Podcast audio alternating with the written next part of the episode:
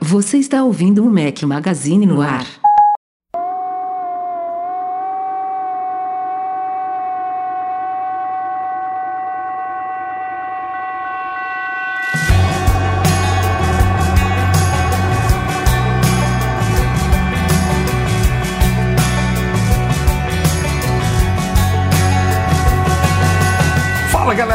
Magazine, bem-vindos ao nosso podcast 483. Estou de volta, seu host Rafael Fishman. Estamos ao som de Travis, sugestão do ouvinte Lorenzo. Valeu, Lorenzo. Eduardo Marques, boa noite, boa tarde, sei lá qual é o fuso aí. Bom dia, boa tarde, boa noite. Como é que foi de férias, rapaz? Ficou aí descansando? Rapaz, quase curtiu, que eu não voltava, curtiu? viu? Quase que eu, quase que eu ficava.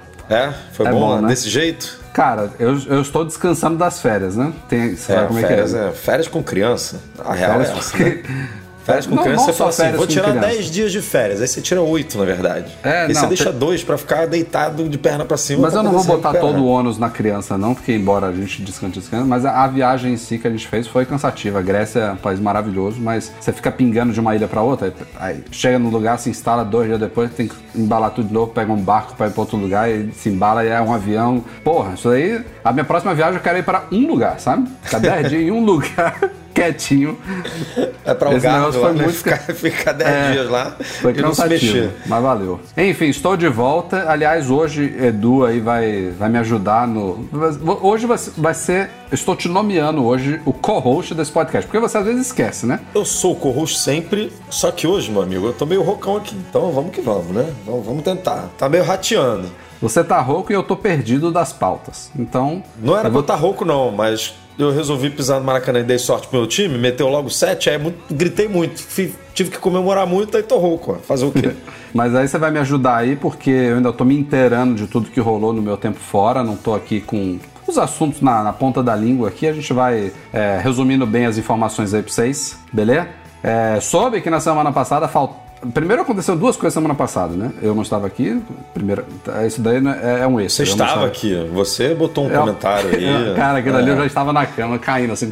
Sabe quando o celular, o celular vai, cai assim na cara, assim, você sabe? É já, de- já caiu, né? Algumas já, vezes. Já, já. Aí eu mandei, mandei um chatzinho, pensei em mandar um super chat, mas falei, não, não merece não. E aí, Não, não vou. Meu, meu, meu dinheirinho mandar pra mim mesmo pro Google comer 30% não, É, faz, imagina. não faz sentido. E aí, aí eu só, só assisti dois minutinhos e capotei.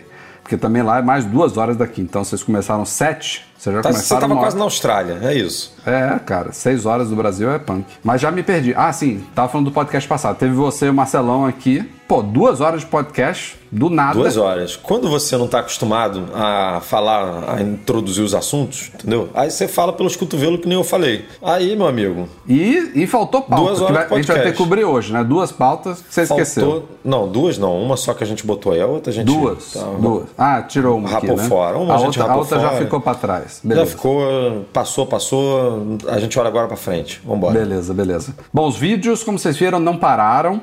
Eu deixei vários vídeos agendados aí na minha ausência. Teve vídeo dia sim, dia não. E já saiu, inclusive, vídeo que eu gravei essa semana também. Ó, teve um compilado de novidades do iOS 16. é, fechando aí basicamente aí a, a nossa cobertura dos vídeos do iOS. Você falou dos, no, no podcast passado, você falou dos vídeos, Edu? Claro que eu falei. Ah, bom, ah, bom, ah, bom.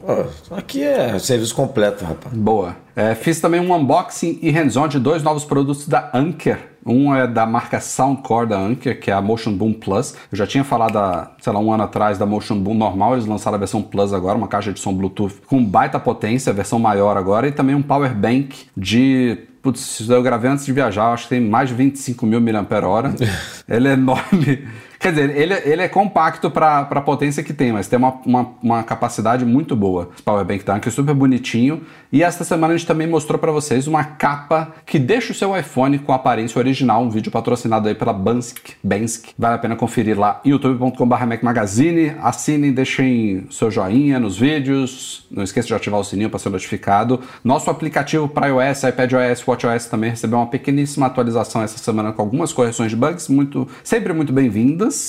E falamos também de Nomad, né, Edu? Tá chegando o Prime Day da Amazon. Falamos, falamos de Nomad Prime Day. Vamos falar dos nossos parceiros, como sempre. E se você quer aproveitar aí o, esses dois dias de desconto que a Amazon oferece, tanto no Brasil quanto nos Estados Unidos, mas a gente sabe que nos Estados Unidos tem ofertas de produtos que possivelmente não existem no Brasil, é, ou com preços mais atrativos do que no Brasil. Então, se você está pensando em aproveitar a Amazon Prime Day nos Estados Unidos e ainda não tem uma conta da Nomad, eu, eu aproveitei, aproveitei um é. antecipado. que eles, Rafael ele, comprou. O, o Prime Day deles é é, é, é, tem um dia específico, mas algumas 12, ofertas é, 12, eles já vão 13 fazendo... de julho, só passando o recado completo aqui, 12 e 13 de julho, ou seja, a gente está no dia 7. E normalmente, para abrir a conta da Nomad, demora uns 2, 3 dias para a conta ser aprovada. Então, se você quer aproveitar, ah, tem que abrir agora logo, para sua conta já ficar prontinha, para você já receber o seu cartão digital, para você já fazer a sua remessa do valor que você quer gastar lá, usando o nosso cupom remessa 10 para você ganhar 10 dólares de cashback. E aí o dinheirinho já fica lá para o dia 12 e 13 já está tudo pronto para você poder aproveitar aí as ofertas que a gente sabe que vão ter os produtos da Amazon, né? Em oferta, mas não são só os da Amazon. Normalmente sim, tem sim, outros. Sim. Então já aproveita aí. Mas aí o que, que você aproveitou? Não, se for mandar produto para Zip for Me, como eu fiz, é, lembre-se que sempre que você manda um produto novo lá para o seu armazém, você ganha 90 dias de armazenamento gratuito. Então, aproveita e compra alguma coisa agora no Prime Day. Dá o teu exemplo aí. O que, que você comprou e o que, que você mandou para o Zip for Me? Eu comprei um sistema Mesh da Amazon que eu quero testar, o Hero. Nunca tive a oportunidade de testar esse sistema e mandei para lá. Tá, tá uma promoção, baita né? promoção. É, não vale muito a pena falar agora porque a promoção já acabou, né? Até onde não, eu sei. Não, mas foi, é isso foi aí. Você aproveitou mas a promoção. Vai rolar top. outras coisas muito boas no Prime Day da Amazon. É conhecido como... É... E ó, o Hero é da Amazon, tá?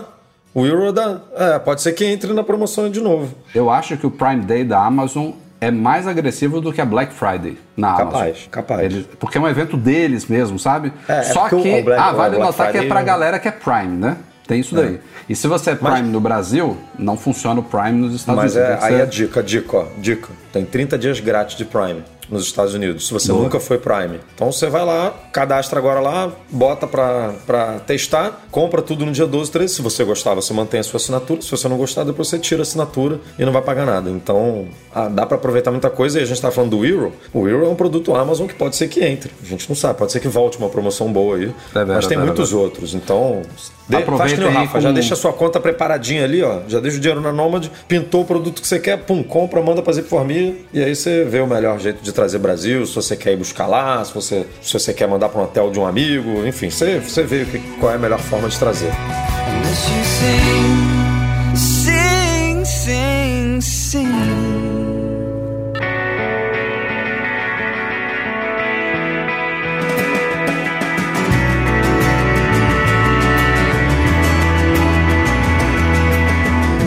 E vejam só, senhoras e senhores, a gente acompanhou recentemente na WWDC aí as novidades, as principais novidades que virão com os sistemas da Apple este ano, previstos para setembro outubro, entre eles iOS 16, iPadOS 16, macOS Ventura 13.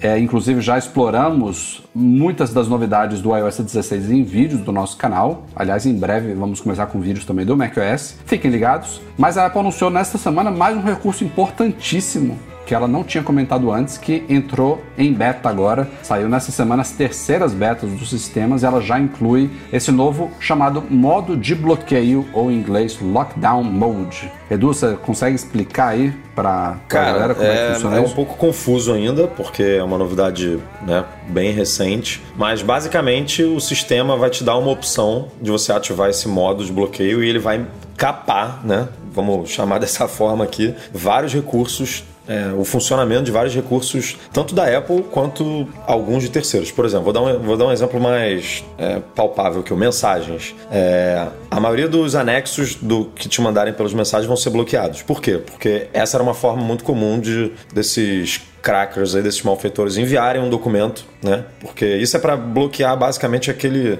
spyware do Pegasus, N, NSO Pegasus, Group. É, do NSO Group e, e outros e spywares né? do tipo, né? Exatamente. E esses spywares, eles, a principal forma como eles trabalham é que ele não precisava, ele não precisa de uma interação do usuário. Basta o, o cracker mandar algum tipo de arquivo, vamos supor, contaminado, e você receber esse arquivo no mensagens. Estou dando um exemplo aqui do mensagem. Poderia ser por e-mail, poderia ser por uma mensagem do WhatsApp, enfim. Mas vamos focar no mensagens. Que você já já, já seria contaminado, digamos assim, pelo spyware e ele teria acesso ao seu dispositivo. Então, o que a Apple fez para contornar esse problema é justamente é, aparar muitas dessas arestas, né? meio que capar esses serviços para não permitir que isso aconteça. Então, no Mensagens, por exemplo, os anexos, a maioria dos anexos vão ser bloqueados, é, visualização de links vão ser desabilitados. Na navegação web, é, algumas tecnologias um pouco mais complexas vão ser desativadas, vão ser desabilitadas. Então, pode ser que quebre até o funcionamento de algum site é, que você esteja acostumado a visitar. É, solicitação e convites dos, dos, dos, próprios serviços da Apple, tipo FaceTime. Se a pessoa nunca entrou em contato com você, se você não tem ela no, é, na sua lista de contatos, se você nunca trocou mensagem com ela, basicamente, ela vai ser bloqueada, sabe? Ela não vai conseguir te chamar no FaceTime. Então tem várias coisas que vão comprometer o funcionamento. Como o nome já diz, né? Um modo é. de bloqueio. Via de regra, pelo que eu entendi, não é para qualquer pessoa, ou muito menos para quem se achar é, na necessidade de ativar isso, não é para esse negócio ficar ligado o tempo inteiro. Embora seja possível, né? Quem acha. Quem é, se você é muito... é neurótico, você pode ativar. É, exato. Mas o, o ideal, acho que o que a Apple pensou para isso, primeiro ela criou isso para se proteger, né? Se proteger, tipo, ó, eu estou oferecendo aqui. Tive que cortar um monte de recurso, mas existe aqui o modo para proteger, é o que eu posso oferecer hoje e, tipo, ela tá tirando um pouco dela da reta, né? Oferecendo essa possibilidade para o usuário. É, Segundo que eu imagino que a Apple tem criado isso para o cara que, para o jornalista, né, para o ativista, que normalmente é político, né, são, são vou, vou, usar esses três exemplos aqui que foram, a gente já comentou alguns, né, celebridades é, também, algumas pessoas afetadas por isso e é, é, muito nessa área aí, né, de político, de, de jornalista, de ativista e tal. Se essa pessoa acha que ela pode ter sido contaminada, ela ativa o modo de bloqueio e aí ela ela pode entrar em contato com a Apple, ela pode é, entrar em contato com como é que é o nome daquele, daquela ONG que também está junto da Apple, né? Acho que é o tá Citizen no... Lab, não é? Citizen Lab, é, enfim. Tem algumas, algumas instituições e a própria Apple podem ajudar a averiguar se você está realmente contaminado ou não. E aí depois você, ah, não tô, tira o modo de bloqueio, sabe? Mas não é pra gente aqui, né? Sexta-feira em casa, Ih, recebi um, um, uma mensagem esquisita aqui no WhatsApp, vou ativar o modo de bloqueio. Não, não, não precisa, definitivamente. É. Não é o caso. Mas interessante, Mas... Eu, eu me deixou um pouco esperançoso, porque inclusive um dos vídeos que eu fiz já de iOS 16 foi sobre segurança. E agora o vídeo já ficou incompleto, digamos assim. Nada impede que a gente é, faça. É, é nada impede que a gente faça outro depois explicando melhor esse modo de bloqueio. Mas nesse vídeo sobre segurança, eu falei que uma das brechas que a gente cobriu em outro vídeo recente focada especialmente na situação de segurança do Brasil, de roubo de iPhones e tal, uma das coisas que a Apple não mudou ainda, pelo menos até a beta que eu testei, eu não instalei ainda a última, é aquela questão da alteração do, da senha do ID Apple, sabe? Que fica livre, bastando que você é. tenha a senha da tela de bloqueio do iPhone. Então, isso não mudou, mas essa novidade do, do, do modo de bloqueio aí me dá uma esperança de que até a versão final a gente ainda veja algumas novidades aí em termos de segurança. Quem sabe eles dando esse foco agora, esse trabalho nesse modo de bloqueios, possam perceber algo, coisas que ainda estão é, com brechas né, no sistema, coisas que ainda, ainda podem ser aprimoradas e melhoradas aí. E por falar em, em, brecha, outra coisa que a Apple fez é aquele programa dela de recompensa, né, aquele Security Bounty. É, se os pesquisadores que fazem parte do, do programa descobrirem, encontrarem alguma falha, né, alguma vulnerabilidade atrelada aí relacionada ao modo de bloqueio, ela vai pagar até 2 milhões, que é o dobro do teto que ela tinha antes, né, que era de 1 um milhão. Um, a, a, vulner, a, a brecha mais grave que existia, ela pagava um milhão. Agora, se você achar alguma coisa relacionada ao modo de bloqueio, ela vai pagar até 2 milhões. Então, ela está realmente investindo. E, aliás, pra... recentemente a gente fez uma matéria mostrando que a Apple tem pago mais por brecha de segurança do que outras empresas. Não me lembro é. quem que ela comentou na que foi comparado na Acho que foi Samsung, Microsoft. Twitter, não me lembro. Samsung. É, foram algumas. É, não, não foi Google, né? Não foi nada. Não. Nenhuma é outra gigante assim, mas esse, foram empresas esse... relevantes esse security bounty aí da Apple é criticado, né? Dizem que ela paga pouco. E agora com essa dobrada aí pode ser que as coisas melhorem um pouquinho para os, os hackers, né? Hacker é do bem, os crackers são do mal. Finalmente entrou em fase beta no WhatsApp, uma das coisas que a galera tem mais pedido nos últimos tempos, viu? É tipo a galera pedindo Santander no, no Apple Pay, sabe? Fica no nosso orelha. Ah! Faz o post de beta do WhatsApp. Porra. E quando é que vai poder esconder o online? Agora entrou em fase beta, finalmente. Pô, eu não vejo tanta necessidade disso, não, mas eu entendo. Ah, cara, quem, a galera que esconde tudo. Quem gosta. Quem esconde tudo lá na área de privacidade do WhatsApp, esse negócio tava, tava faltando mesmo, né? Pô, o cara não pode ficar online, que a galera vê que ele tá online. O ICQ tinha um modo invisível, pô. não é possível. ICQ, meu irmão. O cara Porra. trouxe lá do, do- da Idade da Pedra. Eu Antes lembro, de eu MSN. lembro do meu Win até hoje. 44126-896. Não, isso eu não lembro, não. Eu lembro. Mas enfim. Era, era maneiro. É. Era, era bom que quando você abria ele depois de algumas horas ou um dia fora, o computador era meio lento, não sei o que, ele vai.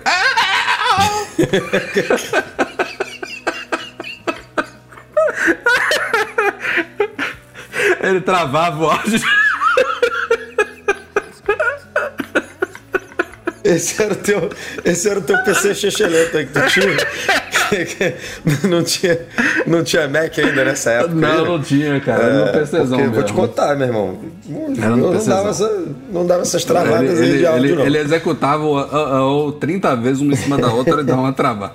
Tá Mas doido. enfim, finalmente, tá em beta. Eu acho que eles vão oficializar isso porque eles têm, têm, têm implementado várias novidades em termos de privacidade, segurança e tal. Então, não é uma coisa que eu me preocupo. Eu. É, o, que, o que quebrou aqui pra mim que tá me irritando é o preview de links do Twitter pelo desktop não tá rolando de jeito nenhum. Tá me irritando isso, porque eu não uso, né, mais no iPhone. A gente só usa aqui no desktop, porque a gente fica o dia inteiro no Mac. Sim. E aí você quer mandar um negócio desse, manda sem o preview. E hoje em dia o preview é bom, né? Porque ele dá uma resumida no negócio ali, né? É. Principalmente de tweet, que aparece a frase ali, você não precisa Não precisa clicar nem pra, clicar, né? É. pra ver. Aí sem o preview, tá ruim. Tá ruim. Conserta isso aí. Mas é isso. É, eu, o meu, eu deixo tudo ligado. Tô nem aí. Se eu não quero responder, eu não respondo. Pode ver É que eu isso. vi. Não, não, a gente não é Eu- obrigado a responder Né? no momento, não, meu amigo. Pô, aqui E se é... cobrar, se cobrar é que nem a Zip for Me, sabe? Você manda um produto pra Zip for Me, renova o prazo que você tem lá no estoque. Se você me cobra, renova o prazo que eu tenho pra responder, porque a mensagem chegou recentemente, ó.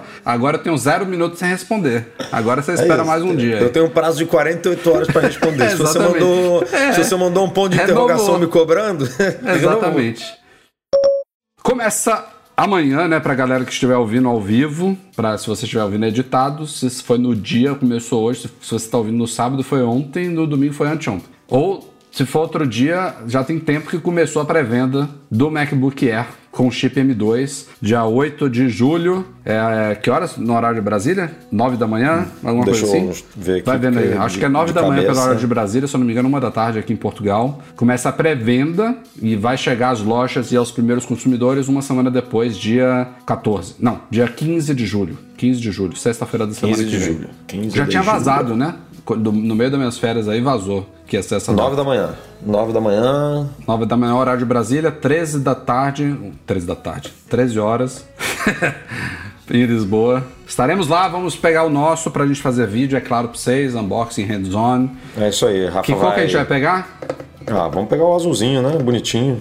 O escuro, né? Quase Midnight. preto, né? Midnight, É, né? midnight, midnight, midnight. Beleza. Tô curioso para fazer um teste aí que você vai poder fazer, que Uhum. é editar um vídeo no- do nosso canal aí nele, botar para exportar para ver se ele fica quente, que nem o pessoal comentou aí do MacBook Pro de 13 polegadas, né? Que caía o rendimento dele e tal. É. Posso, posso Porque- inclusive, uma- um outro teste legal é exportar o mesmo vídeo editado paralelo ao M1 Max aqui do meu MacBook Pro, entendeu? Pra ver quão o M1 Max... É, mas tenho- o tenho M1 cer- Max é melhor, né? Não, é. eu tenho certeza que ele vai ser muito Você pode mais pegar rápido. o da mas eu- Pode pegar o da Lili, fazer M1 contra M2, ó. Pode ser Aí também. Eu posso fazer os três, M1, M2 Aí e, fica legal. e M1 Max. Porque um- um uma das coisas aqui. que a, a galera elogia muito é que, lembrando aqui que o MacBook Air ele não tem ventoinha, né? Então, ele não tem um sistema de refrigeração, ele só conta ali com o desempenho. Rolou, rolou a polêmica, né? Eu não É. sei se estava no podcast passado, nessa polêmica. Falamos. Fal- Falou? Falamos do SSD, né? Do 128. Isso, isso para mim, eh, eu não estava aqui no podcast passado, mas isso, isso para mim é vergonhoso e não é à toa que fui eu que sugeri o título quando eu estava fora. Não compre o MacBook Pro M2 de 256, porque é bizarro. Não é uma diferença pequena e só afeta o modelo de entrada, né? Essa performance do SSD. A outra parte é que eu não sei na prática o quanto que impacta, né? Dessa É, questão mas é isso é que chama throttling. atenção, porque assim, o Mac, resumindo aqui a história, o MacBook Pro de 13 polegadas M2, em algumas tarefas mais pesadas, estava esquentando muito, atingiu 108 graus de temperatura. E que ele é tem ventoinha. É, uma temperatura bem, bem alta e, como o Rafa falou, ele tem ventoinha. É o mesmo chip do MacBook Air, que não tem ventoinha. Então, como que vai ser esse comportamento é, no MacBook Air? Porque quando atinge essa temperatura, o chip meio que corta ali o poder de processamento pro, pro negócio cair, sabe? Para chegar de novo à temperatura é, ideal. E aí, em alguns casos, o M2 tem um desempenho pior do que o M1, porque como ele está diminuindo muito ali o, o, processamento, o M1 ele consegue ficar ali no talo sem esquentar, e aí o M1 consegue completar a tarefa antes. Então rolou essa, putz, como é que vai ser esse MacBook é, Air sem ventoinha com esse chip. Será que vai aguentar? Será que vai é, dar certo? Talvez esse, esse, esse E essa coisa de usar sem esquentar é muito bom, né? Porque você usa no colo ali, não esquenta nem nada. Uhum. Será que a gente vai voltar a ter Macs esquentando? E logo, logo na segunda geração do Apple Silicon para Macs, né? É, então é uma dúvida boa aí pra gente vamos, tentar vamos ver isso, como é que sim. fica. Vamos avaliar. Enfim, para quem tiver interesse, então, a partir de amanhã está em pré-venda. E vejam só, senhoras e senhores, começou a operar ontem, dia 6 de julho, finalmente o 5G de verdade no Brasil. Aliás, a gente nem comentou 5G isso. puro!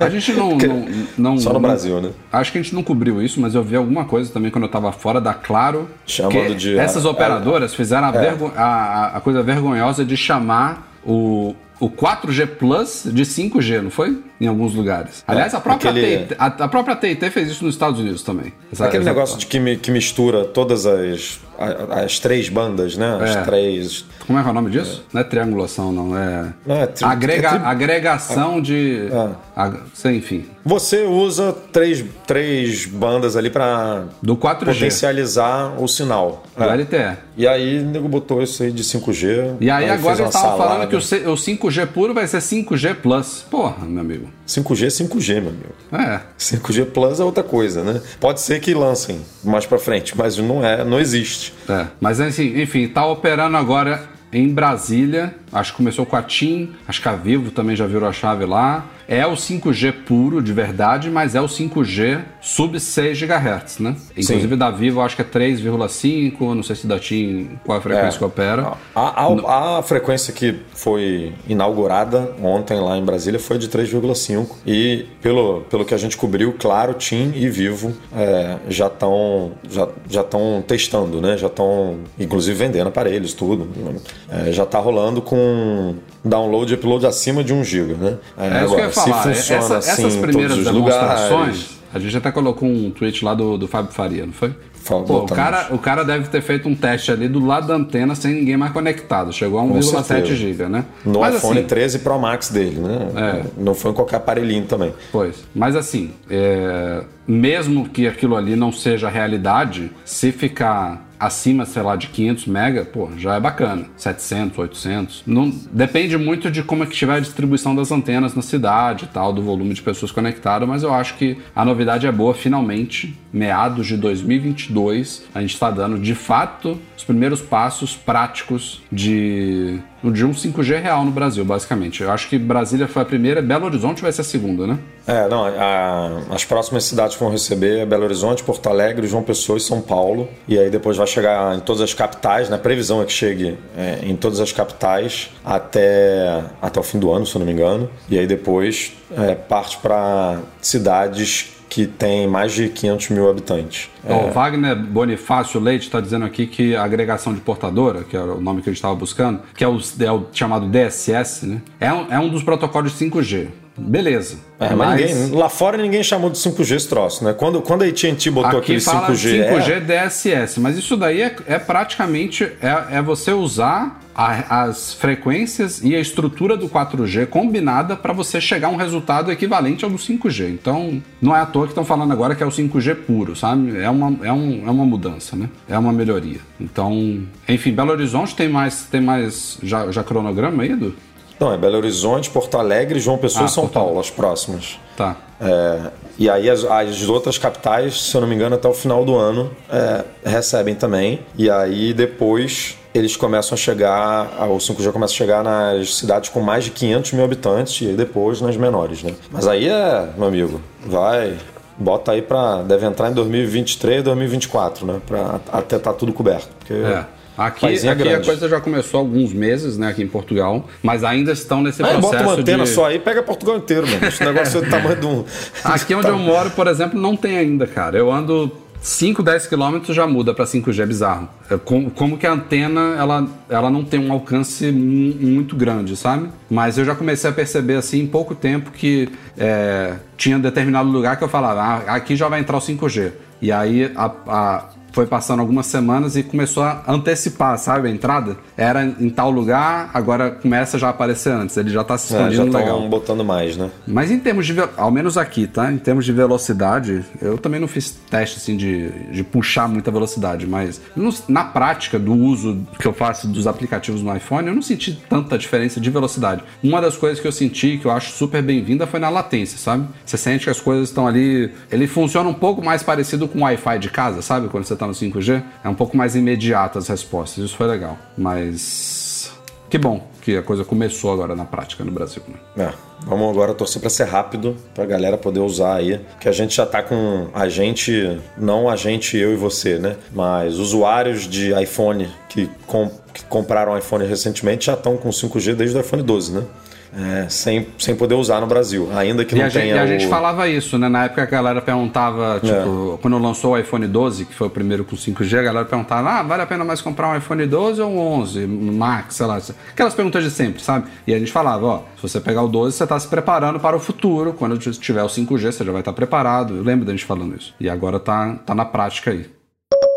E Rafa, temos um recadinho aqui importante de um parceiro nosso, a CC Expo. A gente já falou sobre a CC Expo, inclusive em vídeo, né? É uma feira para creators, tipo Rafael, assim, youtuber, sabe? Então é uma ótima oportunidade para quem quer conhecer e testar equipamentos de diversas fabricantes e de participar de arenas de demonstrações que são feitas pelas próprias empresas que estão participando é, do evento, né? Além desse evento em si, vão ter três dias de palestras com vários temas de áudio, de vídeo, obviamente, de luz, de negócios, de mercado, para quem quer entrar aí nesse cenário de não só de youtuber, né? A gente falou aqui de YouTube porque a gente obviamente tem um canal no YouTube, mas para quem quer trabalhar com edição de vídeo, para quem quer entrar nesse mercado, é, as palestras, por exemplo, para quem conhece aí o Gaveta, o Gaveta é um famoso, editava os vídeos do Jovem Nerd, agora ele tem um canal dele no YouTube, o canal tá, tá bem grande, tá batendo acho que um milhão já. Ele vai ser um dos, é, dos palestrantes, um dos palestrantes confirmados para o segundo, segundo, dia do dia. evento. É. é. o evento, o só evento explicando aqui. É de 22 vai. a 24 de julho em São Paulo. Então, no dia 23 de julho vai ter o Gaveta lá, um, um dos palestrantes, e um de vários, né? Tem vários nomes é, bacanas exatamente. aí. As vagas são super limitadas para o congresso, vale a pena garantir logo esse passaporte aí para aproveitar as palestras. Tem a feira também, que é, é, é mais aberta, né? Né? Que tem as demonstrações é, é de várias São, marcas. É um evento grandão que tem essa parte de palestra de, do congresso, né, das palestras, mas tem a feira. E se você quer participar só da feira, se você não tem interesse no, é, nas palestras, você pode é, aproveitar aqui um cupom, cupom Mac Magazine Free free de, de graça né, em inglês, Mac Magazine tracinho free, é, para você aproveitar essas aproveitar a feira sem pagar nada, tá? O cupom é válido só por 72 horas, então você precisa correr. Né? Mac Magazine traço free. Exatamente. A gente vai botar as informações no post aqui do, da liberação aqui do podcast. Tem o então link também link, direto lá é, para o evento. Vai ter tá o link tudo lá no nosso post do podcast. Tudo lá para quem quer participar aí do evento. Do evento que vai acontecer dia 22, 23 e 24 de julho em São tá, Paulo. Tá chegando, daqui a três semaninhas. É isso aí. E rolaram essa semana aí também, nesses últimos dias, alguns rumores sobre a próxima geração do Apple Watch, que este ano parece, tudo indica, né? Já tem um tempo que a gente está ouvindo isso, que a gente deve ter três modelos novos de Apple Watch. É, o sucessor é. do Series 7, que vai ser o Series 8, claro. Um novo Apple Watch SE, tá na previsão para este ano. Um e uma SE versão. de segunda geração. É a segunda só, né? Do Apple Watch. É isso aí. E aí, e aí tem essa versão que o Mark Gurman foi. Eu acho que tudo que se fala dessa versão foi trazido pelo Mark Gurman. Eu não vi mais ninguém vazando nada sobre isso. Que é uma versão mais robusta, rugged, ele chama em inglês, né? Direcionada a esportistas, a galera que precisa de algo mais profissional, mais resistente, mais duradouro.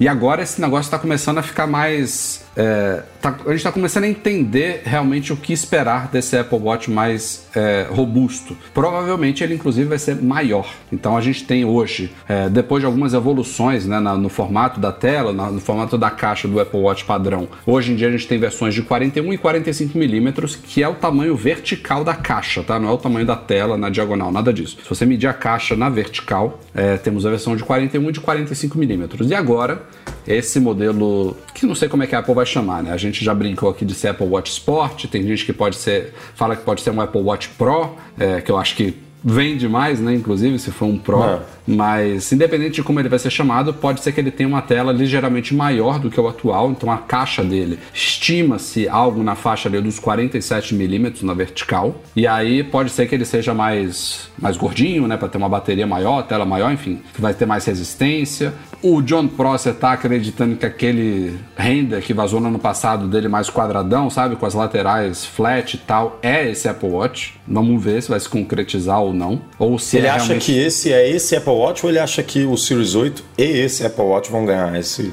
Ele esse... recentemente ele começou a chutar mais que é esse, sabe? O modelo Rugged. Só que eu não sei se vai ser diferente, né? Pode ser que seja um, um novo conceito achando... de design da linha toda e aí o, o Rugged é. vai ser um pouco mais um pouco maior e talvez tenha um material também mais resistente. Porque né? eu achei muito esquisito, assim, é, para mim, esse, esse design que vazou no ano passado, que não se concretizou, né? Que a, a, a galera tá jogando agora, os leakers estão jogando como se fosse para essa nova geração. Ele, particularmente, na, na, minha ideia, funciona mais pro Series 8, porque é, um, é uma tela muito exposta, sabe? Para um Apple Watch esportivo que você vai bater, entre aspas, em mais lugares, porque você tá se mexendo mais. Você tá andando de bicicleta, você vai cair, você tá correndo, tá fazendo corrida de aventura, você vai bater né, em, em coisas e tal, é, tá correndo com outras pessoas, numa, numa prova vai bater em outras pessoas. Então eu acho que ele é muito, é muito tela, sabe? Esses relógios mais esportivos, eles, eu até estranhei um, um dos. Tudo isso faz sentido. Tela maior, é, mais bateria.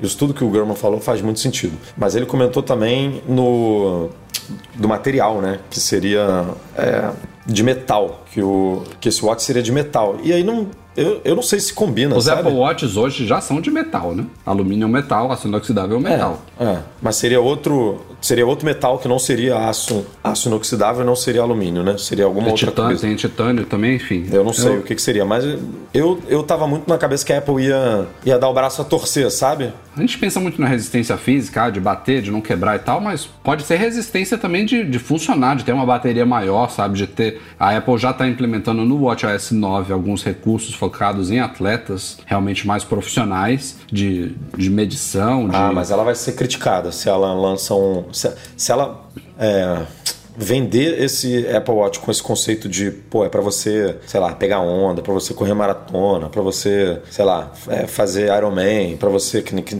que, nem ela deu no WatchOS 9, né? Ela Sim num evento de desenvolvedor, ela falou que agora o Apple o WatchOS 9 vai ser capaz de monitorar uma prova de Ironman sem você precisar trocar de atividade, ou seja, tá dando a entender que ela tá querendo investir nisso. E aí ela não, assim, óbvio que ela não precisa seguir o mercado, né? A Apple, a Apple, é, inclusive, ela é conhecida por não seguir o mercado, né? Por lançar hum. o produto que já existe de uma forma diferente, que abre o olho da galera e fala, putz, por que, que ninguém pensou em fazer esse negócio assim antes, né? Mas nesse caso, pensando em resistência, eu acho que vai ser meio esquisito ela não fazer o, o que, meio que o que já existe hoje, sabe? Que é uma, uma pulseira maneira de borracha, de uma contra suor ali, um, uma estruturona de borracha. Ela nunca ofereceu uma case oficial pro Apple Watch, sabe? Essa versão pode ser que tenha, sabe?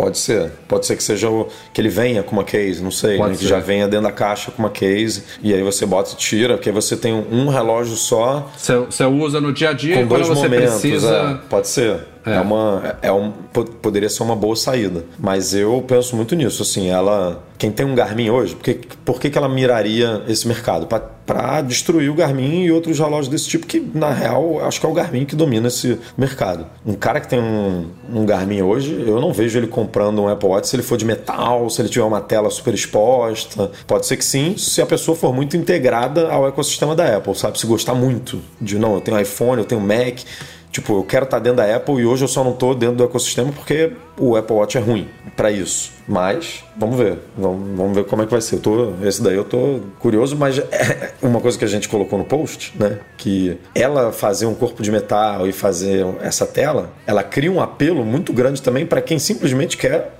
um Apple Watch maior, hum. né? com bateria maior, com tela maior. Então ela vai vend ela venderia, entre aspas, para esportistas e também para quem. Você compraria um Apple Watch maior? Eu acho o tamanho atual pro meu braço. E eu não tenho braço pequeno, não, cara, mas. Eu acho que o meu tá ok. Eu acho que tá ok aqui também. Mas é isso. Aí ela vem com um negócio, uma bateria de dois dias, de três dias, vai, vai te ajudar a monitorar o sono, por exemplo né? Porque você não precisa. Aí a galera fala, ah, meu amigo, eu vou comprar esse negócio aí, porque. É, mas aí ela ganha dos dois lados. Ganha. Beleza. E esse Apple Watch, vale notar, o rumor do German é que ele vai custar mais do que a versão de aço inoxidável, ou seja, não vai ser baratinho, porque o aço hum. inoxidável hoje ele custa é, 100 ou 100 e poucos dólares a mais do que o de alumínio, né? Então vai, vai sair uns 500, uns 500 dólares aí, sabe? Hum. Que não é um produtinho barato. A gente Sim. já está falando aí de um, né, de metade de um iPhone Pro por exemplo, né, que começa Sim. em mil dólares. Ou seja, já é uma duplinha pesada aí. Se você quer pegar um iPhone 14 Pro e um Apple Watch desse, né, nas menores capacidades de você já está falando aí de 1.500 dólares, fora possíveis taxas, né? Dependendo de onde você compra. Então é... Isso a gente está falando do Apple Watch mais robusto, porque também tem as novidades esperadas. A do, do SE de segunda geração, um pouco se fala, né? Mas... Ele vai atualizar o chip, basicamente, porque ele tem um, um chip mais antiguinho, né? Mas assim, esse, esse negócio do chip é uma coisa que está se falando, né? O Series 6 ele trouxe um chip, o S6, que foi uma evolução. Todo ano a gente tinha uma evoluçãozinha. O S7 que é o atual, é basicamente é. o S6 renomeado. Então dizendo que isso vai acontecer de novo este ano, o S8. Vocês devem ter falado no é, podcast é, passado. Né? Falamos, né? falamos. Mas aí o SE vai passar para o S8, o, o Apple Watch SE vai passar para o S8 também. E aí ele vai manter assim, ele vai estar em pé de igualdade com o Series 8 no quesito atualização pro WatchOS, sabe? Tá, então, beleza. a Apple tem o um argumento ali. Porque ela aí... não, pode fazer a burrada que ela fez, que é deixar um aparelho vendendo 200 anos que nem o Series 3, né? Que ela está é. vendendo há 5 anos. 5 anos? anos, acho que é, né? E, e ele não vai pegar o sistema novo. Então não pode ser assim, sabe? Apesar de que os rumores dizem que ela vai continuar vendendo o Apple Watch SE de primeira geração, né? Então ela ficaria em linha o SE de primeira geração, o SE de segunda geração, o que eu acho incoerente, porque a Apple nunca vendeu, por exemplo, um. É, iPhone SE, né, duas gerações ao mesmo tempo. Você lança uma para substituir a outra, não, hum. não, tem muito sentido. É Mas o que estão dizendo é que ela pode manter o Series, o SE de primeira geração para justamente substituir o Series 3. Hum. Né? Como o mais barato da linha. Não, que o Series 3 vai sair de linha, isso, isso é, não tem é dúvida inegável. nenhuma, já deveria é. ter saído, né? Mas aí a gente teria quatro Apple Watches vendendo, né? SE de primeira geração, SE de segunda geração, o Series 8 e o esse esportivo robusto, Pro, sei lá como é que vai ser o nome dele, né? É. Porque eu não vejo a Apple mantendo o Series 7 ou, também. Ou pode ser que ela coloque ele como um, um, como, ela, como era o Sport original, né? A gente tem o Series 8, tem a versão de alumínio, tem a versão de aço inoxidável, tem a versão titânio e ali no meio do, do aço inoxidável do titânio tem uma versão, não sei como é que eles vão caracterizar isso. Não, o Edition é feito de titânio, né? Então se a Apple por acaso usasse titânio como diferencial desse Pro ou desse esportivo, vai pegar meio que o Edition. Então, sei lá como é que ela vai organizar essa bagunça de materiais também é. para essas linhas, né? Mas falando do Series 8 em si, a galera tá muito na expectativa de novos sensores, de não sei o que, e tá se confirmando algo que já se fala há bastante tempo, que é a possibilidade dele ganhar um termômetro embutido. E aí, a forma como eles estão explicando esse rumor é, agora. Um termômetro mais ou menos. Então, mas é bem dentro do que a gente já viu acontecer em outros recursos que o Apple Watch tem, sabe? Você faz um ECG no Apple Watch, ele não te dá hiper cheio de dados é, detalhados. Ele fala se você está em ritmo sinusal ou se você tem uma fibrilação atrial ou alguma, tem eu acho que uma terceira opção lá de ritmo irregular, alguma coisa assim, e pronto, sabe? É, Batimentos cardíacos ele mostra ele, em tempo ele diz, real. Ele diz, você está com 120, você está com Oxigenação 100... também, ele, ele mostra a porcentagem. Exatamente. Mas o que se e fala temperatura? Sobre... Pô, temperatura você quer saber quanto que você tá, né, cara? Você quer saber se é. você tá com 37.4, que é um estado febril. Pode ser que ainda seja assim Mas o que o Gurman está dizendo é que não vai ser assim. Ele simplesmente vai te alertar se você está com febre ou não. Que é um pouco parecido com a implementação que a gente tinha falado antes do suposto sensor de pressão arterial, né? Que ele não ia medir a sua pressão. Hum. Ele ia simplesmente falar, ó, você aparentemente está com uma pressão alta. Sim. Vai lá medir porque pode, você pode estar com alguma coisa aí, né? E na pressão, eu até entendo, porque pressão é uma coisa que primeiro que varia muito, né? Você, você pode tirar agora tal uma coisa. É o mesmo problema com a temperatura na área do pulso, cara. É muito complicado você medir a temperatura aqui. Ah, não é não, Rafael. Na pandemia, nego medido pelo cotovelo, Mas isso pelo, pela foi testa, pela orelha, tá, pelo, pelo, é pelo bom. ombro. Pô. Teste é bom pra caramba, mas botar aquela arminha aqui no, no pulso é, é ruim, cara. Não é uma área ideal para você capturar a temperatura, da, aferir a temperatura, não. Então Dá para você tirar um dado ali. Olha o radical aqui. Então não faz. Não faz o negócio meia boca. Não eu, não, eu não acho terrível isso não, cara. Eu gostaria que ele, que ele funcionasse como um termômetro. Você abre lá o app e tal, ele fala, você tá com 36.8. Ia ser legal se fosse assim, mas eu não acho terrível ele estar te monitorando o tempo inteiro e emitir uma notificação. Ó, você possivelmente está com febre. Acho, acho que já é, é útil, sabe? Não, qual útil que é, é, qual que é a grande diferença de você saber se você está com 36.5 ou 36.9? Nenhuma, mas se você tá com, com 37.3 ou 38.8, se você tiver com 38.8, você já vai estar se sentindo mal, provavelmente. Mas vai que tem algum Highlander aí que não se sente mal com uma temperatura tão alta. É, é importante você saber, né? Se você tá com.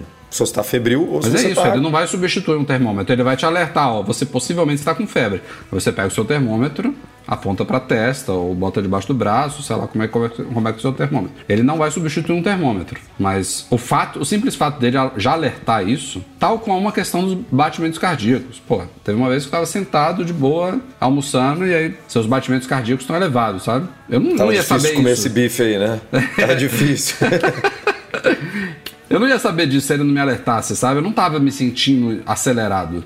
É, eu, eu acho que isso daí já. Acho que tá chegando tarde. Poderia ter chegado isso no Series 6, no Series Ah, 7. sei lá, cara, não sei. A gente tá em 2022, não é possível que não tenha um jeito é, correto, correto que eu digo no sentido de aferir com uma, um bom percentual de acerto, sabe? O negócio pelo pulso. Do negócio que tá no teu pulso de 12 horas. Tipo, tudo bem, ah, demora 3 minutos pra pra você né, fazer uma leitura ali e, e pegar a temperatura certa. Tá bom, fica 3 minutos. Não, não é uma coisa que você precisa ficar paradinho que nem o, Mas não é, né, o não, é, não é pelo tempo. Pô, essa, esse- esses termômetros de, de testa, você ape- aperta, você tá tirando o dedo de apertar e já mostrou a temperatura. Não é pelo tempo. Não, mas pelo tempo para ele fazer uma média, não sei, né? Para ele tirar, fazer 10, né, 10 aferições ali e, e fazer um cálculo de média ali, alguma coisa assim, não sei. Enfim. Eu sei que daria para você mostrar um É frustrante assim você não ter um resultado, sabe? Tipo, eu quero saber com quanto eu estou. Eu também você não olhar preferiria. pra tela eu também preferiria não que ver. tivesse realmente o número. Ter essa Mas- notificação é irado, é muito maneiro. Mas eu queria também, tipo, na hora que eu quiser Sim. aqui, ver a minha temperatura.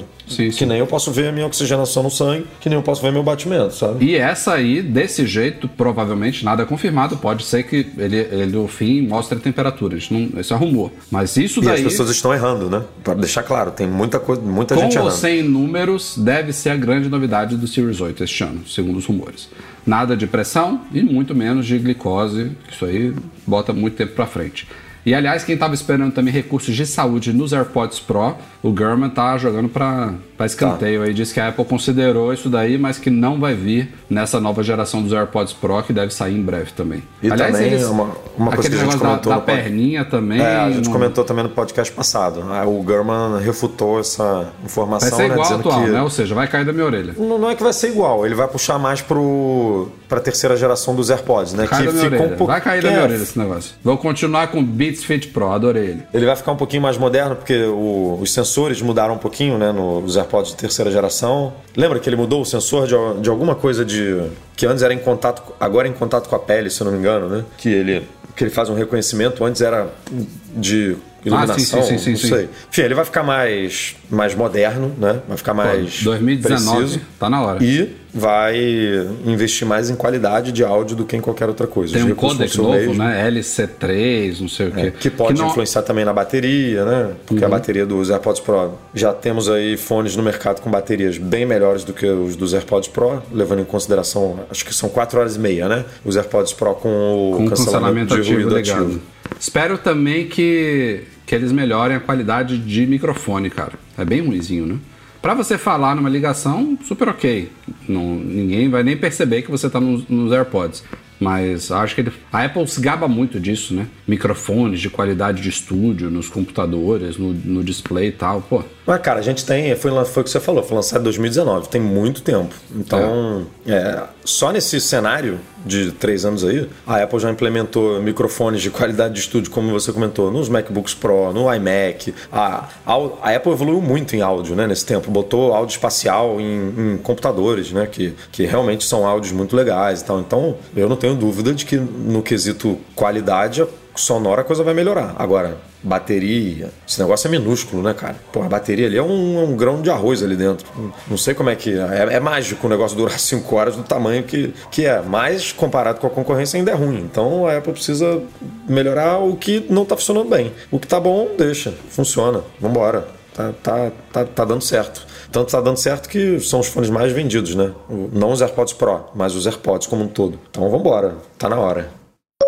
Vamos falar um pouquinho agora de iPhones do futuro. É, temos uma coisa que foi a pauta que faltou na semana passada, que vale a gente comentar aqui sobre a Anatel. Mas antes disso, o Mintico falou essa semana aí. Ele, na verdade, está complementando um rumor que a gente já sabe há um tempo, referente à linha iPhone 14. É, já está praticamente certo que os iPhones 14 e 14 Max ou 14 Plus, que são os iPhones não Pro, eles vão ficar com o chip A15 Bionic, o chip atual, top de linha, que é um excelente chip. É, pela primeira vez, a linha flagship não vai toda migrar para um novo chip que é o A16. Só os modelos Pro, o iPhone 14 Pro e o iPhone 14 Pro Max, eles devem ganhar o A16 e os iPhones 14 não Pro devem ficar no A15. O que o Mintico falou essa semana é que isso vai virar uma coisa padrão no resto padrão. da linha, né? Porque hoje a gente tem, por exemplo, o iPhone SE, que tem um A15. E é uma não, coisa. Assim, não faz sentido, né? Assim, não, não é que não faz sentido. Não é que eu quero que o SE seja ruim, não, não é isso. Não,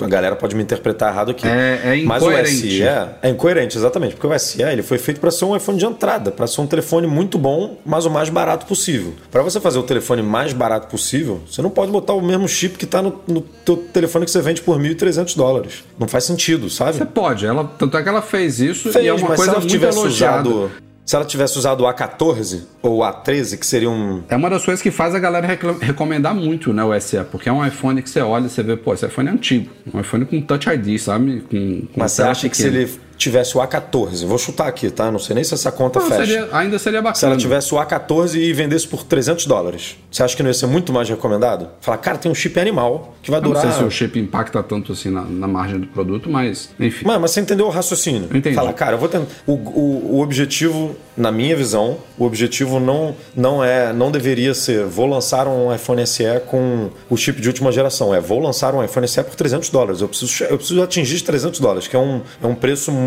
bom de entrada entrada para um, um iPhone. Como que eu faço isso? Botando uma câmera, botando uma câmera. 5G? Tem que ter 5G, não tem jeito. Vamos, vamos botar. Onde eu posso economizar? Pô, no chip, eu não preciso de um A15. Não tem necessidade. O que mais que eu posso economizar? É, usando a carcaça de. Aí vai, vai montando esse negócio, sabe? Para poder ficar mais barato. É, e... eu, é, é, o que a gente falou, eu, eu acho que é muito legal o, o, o iPhone SE atual ter o A15, tal como já aconteceu no passado também com outros modelos. Ele vai ter uma longevidade animal por causa disso. Se tivesse o A14, também estaria muito bom, mas provavelmente é vai, vai ter um futuro que os, os aparelhos até o chip A14 vão cair e aí vai ter mais um ano de A15. É, provavelmente. É uma conta né? difícil de fechar porque o A15, o chip da Apple hoje, ele tem um desempenho muito grande em, outro, em outras áreas, né? Por exemplo, a câmera do SE melhorou pra caramba, né? Novo, por causa do chip. Porque a câmera é a mesma do iPhone 8. O sensor é o mesmo, mas o, é, o, o ISP, o chip... que é o processamento de imagem, mudou. É, é porque ele faz parte ali do, do, do pacote do. Então, assim, é, é complicado por isso, porque pela primeira vez, provavelmente, a gente vai ter diferença na câmera é, grande angular, por exemplo, do iPhone 14 para o iPhone 14 Pro, né? Porque são chips diferentes. Hum. Provavelmente o A16 vem com melhorias no, ali no sensor de imagem, melhorias no NeuroEngine, não sei o que, não sei o que lá, que vai, vão fazer a câmera do aparelho ser melhor do que, mesmo sendo a mesma mesma câmera da especificação técnica ali da câmera, né? Sendo a mesma do iPhone, da grande angular, a mesma do iPhone 14 do 14 Pro, o chip A16 pode ser que desempenhe uma. Então a, o, o, o Pro seja, mais, seja realmente mais Pro, sabe? Em todos os, todos os aspectos, porque a gente vai analisar a tela. Tudo bem, as duas telas são OLED, mais uma tem ProMotion. O chip, o chip é diferente. Câmera, câmera é diferente. É, tipo, então você vai começar a ter corpo, corpo é diferente, um alumínio outro é aço, né? Você vai ter diferença em tudo. Vai ter o note, né? Que vai ser diferente. Um vai ter o note, o outro vai ter o, a pílulazinha lá. Então, acho que em muito tempo, tirando a época do Plus, né? Falando aqui de Max, a gente vai ter realmente uma diferença mais visível aqui de da linha comum para a linha uhum. para linha Pro, né? Então vai ser vai ser interessante isso aí. E aí, como a gente falou, o Mintico tá falando que isso vai ser levado, é claro, para os modelos mais baratos, né? Os modelos anteriores. Aí, aí é mais uma questão de coerência ainda, né? Porque no, o iPhone 14, imagina, o iPhone 14 está num chip atrás do, do Pro e aí lança um novo SE com um chip mais avançado que ele. Não, isso é, é um, o que ele falou agora é meio óbvio, né? Isso, este ano vai ser um, um, um ano de transição, vai ser um, um baque, né? Vamos supor assim, para alguns consumidores. Não sei nem como é que a Apple vai comunicar isso, né? Como é que ela vai lançar. Que ela sempre se gaba, né? Um dos pontos da apresentação do iPhone é o novo chip. E aí ela vai falar, ah, tem o, o, o A15 excelente de sempre, sabe? Nesse modelo aqui. Mas é a única vez que ela vai ter que fazer isso, né? Porque uma vez ela feita essa transição nos iPhones 14, no 15, todos, toda a linha vai, vai evoluir os modelos não Pro vão passar pro A16 é. e o modelo Pro vai, vai passar pro A17. Vai começar agora, a virar. Como é que vai ser essa apresentação, né? É isso que eu tava falando agora. É, Eles vão ser o, qual, qual vai ser o carro-chefe da linha comum para eles focarem, né? Vai ser difícil. Vai ser, vai ser, vai ser esquisito. Vai ser difícil, porque estão dizendo que o visual vai continuar igual, né? O Note, tá, tipo, é. a estrutura. Talvez que... eles vão focar muito no modelo Max ou Plus, não Pro, né? É, que é, o, Max, o, Max é um, o Max vai ser uma boa novidade, né? É, uma boa, pode provavelmente aí vai ser o aparelho mais vendido e aí uhum. vale a Apple perder um tempinho. É falando sobre ele, né? Exato. Vai ter que ser, é isso aí. Bom, e a pauta que faltou na semana passada é que a Anatel entrou na, na onda aí da União Europeia, que já chegou aos Estados Unidos também, e agora chegou ao Brasil também, que eles estão aí se movimentando para obrigar também fabricantes como a Apple essa, essas regulamentações, leis, enfim, é, em relação à adoção de USB tipo C em smartphones, elas são genéricas, mas como todos os smartphones basicamente usam USB tipo C, é, é uma lei que é basicamente mirando a Apple, né? Embora na União Europeia não englobe só smartphones, tá? Então, sei lá, uma câmera digital, uma câmera fotográfica. Se ainda tem alguma que usa, nem sei se tem alguma que usa micro USB. É, ah, aqui, deve ó, ter. A deve minha, ter. A minha, eu tô, tô olhando para uma câmera aqui, ó, que tem, ó, essa, essa ZV1 aqui, eu não sei a nova geração dela, mas essa ZV1 aqui é, exatamente, ela é micro USB aqui. É um então, saco esse cabo. Isso daqui é o tipo de coisa que vai ser padronizada com essa nova lei, não é só smartphones. Mas e falando de smartphones, a mira a mira tá toda em cima da Apple, que é a única basicamente que ainda insiste é. no Lightning. E aí a Anatel agora também gostaria de ver iPhones com conector. É, no caso da Anatel, só para explicar, ela abriu uma consulta pública, né, que foi um caminho, é um caminho diferente da Europa lá e, do, e dos Estados Unidos, porque nos Estados Unidos já foi, Estados Unidos não, desculpa, na Europa já foi na no, na União Europeia mesmo, né, no Parlamento Europeu que virou e falou: ah, isso aqui a gente quer que seja isso, é isso. Pá. Nos Estados Unidos, senadores, alguns senadores é, tá né, estão se movimentando para começar. Aqui a Anatel simplesmente está perguntando aqui para o Eduardo, para o Rafael, para vocês que estão, ó, o que, que vocês acham, né?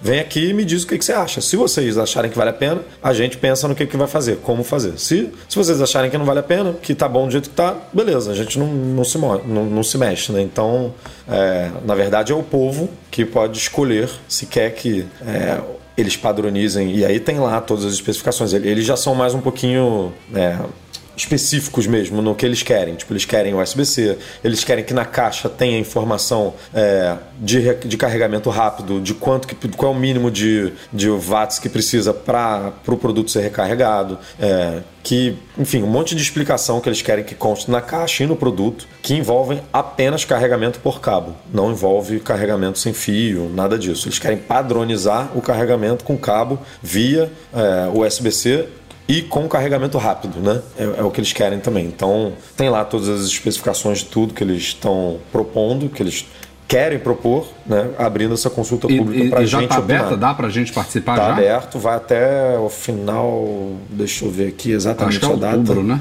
né? É, tá aberto, vai até 26 de agosto. Agosto? Tá.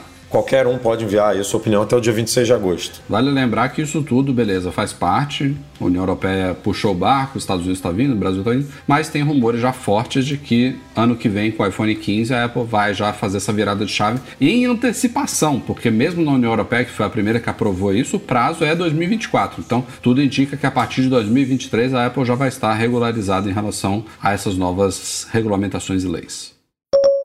E para fechar esse podcast, mais um rumor aqui, desta vez para a galera que está ansiosa sobre um novo iMac que já tem um tempinho, né, que a gente viu a chegada do iMac M1, o iMac de 24 polegadas, que foi, é, não sei se foi sucedido precedido, não, foi, sucedi é, foi sucedida depois pelo fim do iMac Pro, né, que era o iMac maior. Na verdade, a Apple atualizou o iMac Intel e, e matou a versão de 27 polegadas, só que ela ficou ainda com o iMac Pro por um tempo, depois ele foi descontinuado também e hoje, basicamente, a gente tem um iMac único, de tamanho único, de 24 polegadas, com o chip M1. E tudo indica que o M2 eles vão por lá, né? Muito doido isso. Muito. O rumor agora fala de o iMac só ganhar um M3, então não esperem isso este ano. Talvez no fim, segundo semestre do ano que vem, eu diria, talvez a gente vê o, M, o M3 chegando. Não é entendi, muito, cara. É muito curioso, porque. Quão complicado é. Ah, pô, não tem, não tem muitas novidades. O projeto de um, um iMac com mudanças legais vai demorar. Pô,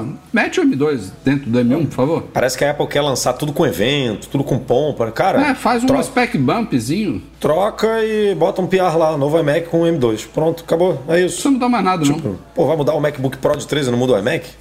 É isso aí, é as incoerências, né? Porra, tinha, tinha, tinha que mudar o. No último evento ela tinha que ter mudado o, Mac, o MacBook Air e o iMac, né? Apresentava um notebook e um desktop. é Isso aí, aí beleza. O Mac, É. Mac Mini você espera um pouquinho porque ela quer botar o M2 Pro no Mac É, Mini. e o Mac bem. Mini talvez ganhe um novo design. né? Esse já está em outro patamar. É, o iMac ah. já ganhou um novo design justamente com o M1. Ninguém ia reclamar dele. Ah, um updatezinho só passou do M1 para o M2. O resto está tudo igual. Uma das reclamações para migrar da Intel né, para o seu próprio chip é justamente esse, né? De ter mais velocidade para lançar os seus produtos na hora que você quer. Pô, aí a gente já tá no, vai estar no M2 Ultra vendendo o iMac ainda com M1, sendo que tá todo mundo com M2. Tipo, pô, é, é- é tão simples, aparentemente, né? Pegando o projeto do MacBook Pro de 13, é tão simples quanto trocar um chip, né? Para Apple, não para gente. Tipo, cara, manda, manda o M2 lá para linha de produção do iMac, troca o chip, é isso aí, meu amigo. Continua vendendo. A não ser que isso tenha a ver com a tal escassez, né? Eu não sei se, se realmente estava no plano de- deles fazer isso, mas agora está complicado. Mas realmente o MacBook Pro de 13 é incoerente em relação a isso. É muito É porque, incoerente. cara, é porque é o, é o segundo mais vendido. Aí a Apple não quer matar. Tá, Hum. tá, tá pensando no bolso, tá pensando no dinheiro. É. Mas o rumor fala que ela estaria trabalhando ainda em um iMac maior. Seria o Pro? Então, tá aberto ainda aí, né? Poderia ser. As duas coisas fazem muito sentido, né? Um iMac Pro faz sentido e um iMac de 27 polegadas faz sentido. Ou os dois também fazem sentido. Como era antes. Ah, Aí eu não sei, se- mas aí eu não sei porque o, o, o iMac Pro ele foi lançado antigamente para suprir um, Um vácuo. um buraco ali, né? Que hoje em dia o Mac Studio preenche. Então eu não sei. Não, o que eu, Aí- tô, aí- eu tô questionando isso porque a gente sempre fala aqui que a Apple gosta muito de reservar para os modelos Pro barra mais caros as coisas maiores, sabe? É, a gente reclamou, reclamava muito na época que os iPhones maiores eles tinham diferenciais em relação aos menores, sabe? E ela resolveu isso com os iPhones Max. Se você pegar o maiorzão, você tem as mesmas coisas do menor, só vai ter uma tela menor Nossa. e obviamente uma bateria um pouco menor. Se- este ano, inclusive, ela vai levar esse conceito para os iPhones não Pro, provavelmente, né? Com o, o modelo grande também não Pro. E aí, é isso que eu questiono. Será que se- seria interessante reservar um iMac com uma tela maior só para o Pro? Eu, eu, se eu tivesse que escolher, se fosse eu decidindo lá dentro da Apple, eu lançaria iMac Pro. Porque aí eu botaria um iMac. Vamos supor que ela, vamos supor que ela lance tudo com o M3, né? Lá, na- lá no ano que vem. Eu lançaria o iMac de 24 polegadas com M3 e um iMac Pro com o M3 Pro e M3 Max, que nem o. seguindo a linha do MacBook Pro, sabe? E aí, se você quer uma coisa ma- mais porrada ali, aí você migra pro Mac Studio com o Studio Display, sabe? Mas você botar um M3 Max dentro de um desktop, pô, já tá, já é, né, muito bom para muita gente. E aí você tem ali a escadinha do Mac Studio e tem a escadinha do Mac Pro que ainda vai chegar também. Então, você não acha que, que, Essa, essa dupla Mac Studio mais Studio Display é justamente ele preenche o espaço do iMac Pro? Preenche, mas tem... ele vai além, né? Eu acho que ele vai além. Não, você, você... Tem, você tem a versão M1 Max. O que eu estou sugerindo é, pô, você tem dois iMacs de dois tamanhos, 24. Eu, eu se, se fosse escolher, eu nem botaria 27, eu daria um gap maior, meteria logo um iMac de 30, 32, 24 e 30, 24 e 32, beleza? Mas que seja 27. Acho que é uma diferença pequena, sabe? 3 polegadas nesse tamanho, é uma, proporcionalmente não faz tanta diferença assim, mas que seja dois iMacs, sendo que eles podem fazer a mesma coisa que é, dizem que vai acontecer com o Mac Mini, dele ter o M3 e o M3 Pro. Não, eu, funcionaria também, mas eu acho que para o consumidor fica mais explícito se você chama o produto de Pro e ele é configurado com a versão Pro do, do, do, do chip, sabe? Isso fica Eu mais acho fácil Mac, de entender. O Mac Mini, por exemplo, se os rumores se confirmarem, vai ser Mac Mini. E vai, vai ter ser Mac Mini. Não faz sentido ser Mac Mini Pro nem Mac Pro, então, né? obviamente. É isso. É, então, não, é, não... incoerências da Apple, cara. É o que Ó, vou, é que... vou, até pular um super chat aqui para trazer o do Júlio Storino aqui, que é relacionado ao que a gente está falando. Valeu, Júlio. Nessa mesma linha, o M2 também me pareceu um lançamento mais por obrigação do que por mérito. Não me arrependo de ter garantido o M1 Pro. Se pegou o M1 Pro, já é outra categoria de chip, né? Você fez muito bem. A gente ainda tem que ver o que, que vai vir do M2 Pro aí. Mas... aliás, uma pauta que a gente discutiu na semana passada, estão dizendo que o M2 Pro vai ser né, numa litografia de 3, nan de 3 nanômetros, o que é, para mim não faz muito sentido. Mas é o que estão falando. Então, até se confirmar, é o que Mas temos. eu vi em algum lugar, cara, é uma coisa que a gente não essa coisa dos nanômetros a gente vem falando mais recentemente, né? Porque a gente chegou no nível de miniaturização do, dos chips, dos componentes, dos transistores, que é bizarro. Mas a gente já teve chips de 70, de 45 nanômetros, sabe? E naquela época não, não era uma coisa que se falava muito. Ninguém estava muito ligado na, na, litografia dos chips, a não ser a galera que se interessa muito por esse assunto. Mas eu tô falando isso porque parece, eu tenho que confirmar isso. Acho que vale a pena, inclusive, a gente Mas a lei de Moore era muito baseada nisso, né? Nessa diminuição. Mas ó, do... vale a pena a gente gente, vale a pena a gente ir atrás disso, porque esse rumor, embora não faça sentido pelo que a gente entende de como que a Apple está desenvolvendo os chips da, da família Mac, né? O M1, a gente, a gente viu o primeiro que foi o M1, depois o M1 Pro foi dois M1s. O M1 Max foi dois M1 Pro, sabe? O, M, o M1 Ultra, dois M1 Max. Enfim, ficou fácil de entender e de uhum. prever a linha. E aí agora surgiu essa informação de que os os próximos podem, ter, podem ser fabricados, inclusive, numa litografia diferente, ou seja, não seria exatamente o M1 Pro 2 M1, ou o M2 Pro 2 M2. Mas parece que isso já aconteceu no passado, Edu. Na época que a gente não se ligava muito nisso, sabe? Uhum. Teve chips, eu não me lembro, por exemplo, eu vou, vou chutar aqui, tá? O A6 era uma litografia, o A6X era outra. Não sei se é exatamente isso, a gente tem que investigar. É, mas aí, mas o A6, o A6, vamos usar ele como exemplo aqui. O A6X, ele não ele não, não era baseado nesse princípio que a Apple apresentou para a gente com o M1, né? Que foi o que você falou, de dobrar o chip. Hum. Porque para a Apple manter isso, e, eu, e tudo indica que ela vai manter, né? De, de ser um chip, uma fusão de dois chips né, base, ela teria, que, ela teria que fabricar um novo M2 de 3 nanômetros e juntar dois M2 para virar o M2 Pro, né? É. Então por que, que no M2 não é de 3 nanômetros, sabe? A não ser que ela só tenha feito isso no M1. E agora é, não. Que eu ia é, falar. É, é outra coisa. É isso que eu ia agora falar. Pode ser que agora mude tudo. Porque, né? porque ela já falou que o M2 Extreme não, né? Ela, ela, deixou entender que o M2 Extreme não seria um sanduíche de dois, é, é, dois isso, né? Ultra, né? né? Então ela pode mudar esse ano já na segunda geração do chip mudar o formato aí de como esses chips são, são feitos, né? O, M, o M2 Pro não vai ser dois M2 juntos, o M2 Max não vão ser dois M2 Pro juntos, o M2 Ultra não vão ser dois M2 Max juntos, né? E aí, e aí, não sei. Aí a gente não sabe o que, que vai vir mesmo. Mas é. é. a única explicação. Porque senão, como é que você vai ter um dois, como é que você vai ter um M2 Pro de 3 nanômetros e sem que o M2 seja, sabe, de 3 nanômetros, já que é uma fusão ali dos dois chips. Não, não, não rola. É, vamos ter que acompanhar aí, porque até então estava parecendo muito fácil, né, da gente entender. Porque no, no, primeiro ano ela lançou o M1 e a gente ficou naquela expectativa. O que, que vai vir aí? Depois veio o Pro e veio o Max. Ó, oh. e aí depois surpreendeu tudo com o Ultra. E aí tem rumores desse Extreme. Só que quando ela lançou o M2, a gente mesmo fez post sobre isso. Ah, agora com o M2 na mão a gente consegue já prever o que, como é que vai ser o resto da linha, né? Muito fácil. Vai dobrar, dobrar, dobrar, dobrar, dobrar. Não é bem assim, né? Pelo jeito, né? Pelo jeito. E isso, de novo, tal como eu falei em relação a ela pular do M2 para o M3 do iMac, eu não sei se tem a ver também com escassez, sabe? Com essas dificuldades todas de componentes e tal. Não sei se era o plano original realmente lançar o M2 como ela lançou, mantendo a mesma, a mesma litografia do M1 e deixar isso para os modelos Pro. Pode ser uma coisa particular dessa, dessa época que não vai se repetir no futuro. Então. É, é, é, é, o tipo de coisa que não dá pra gente prever assim, ah, vai ser assim para sempre, não vai. A gente tá ainda conhecendo, são os primeiros anos desses, desses Apple é, Silicon. O, o, Marcos falou aqui que o único chip que é fusão é o Ultra, que o resto não são fusões. Mas não são fusões, mas ele é meio que o dobro, né?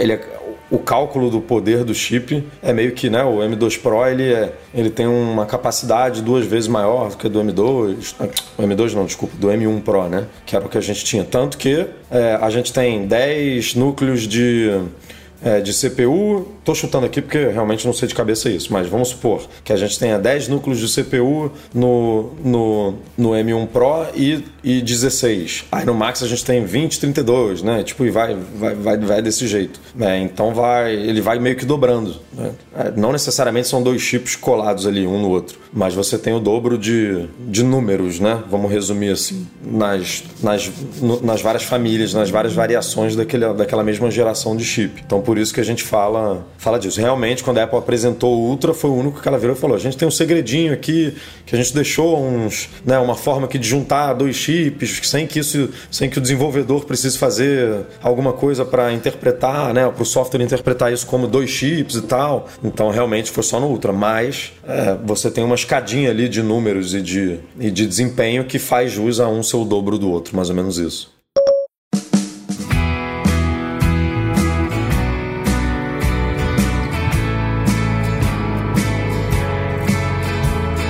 É isso aí, galera. Este foi o Mac Magazine no ar 483. Obrigado a todos pela companhia. Edu, vamos descansar e semana que vem estamos de volta. Descansar você aí, que é uma hora da manhã aí, sei lá que horas são aqui, eu ainda vou. Tô, tô caindo de sono aqui. Ainda tem coisa para fazer, meu amigo.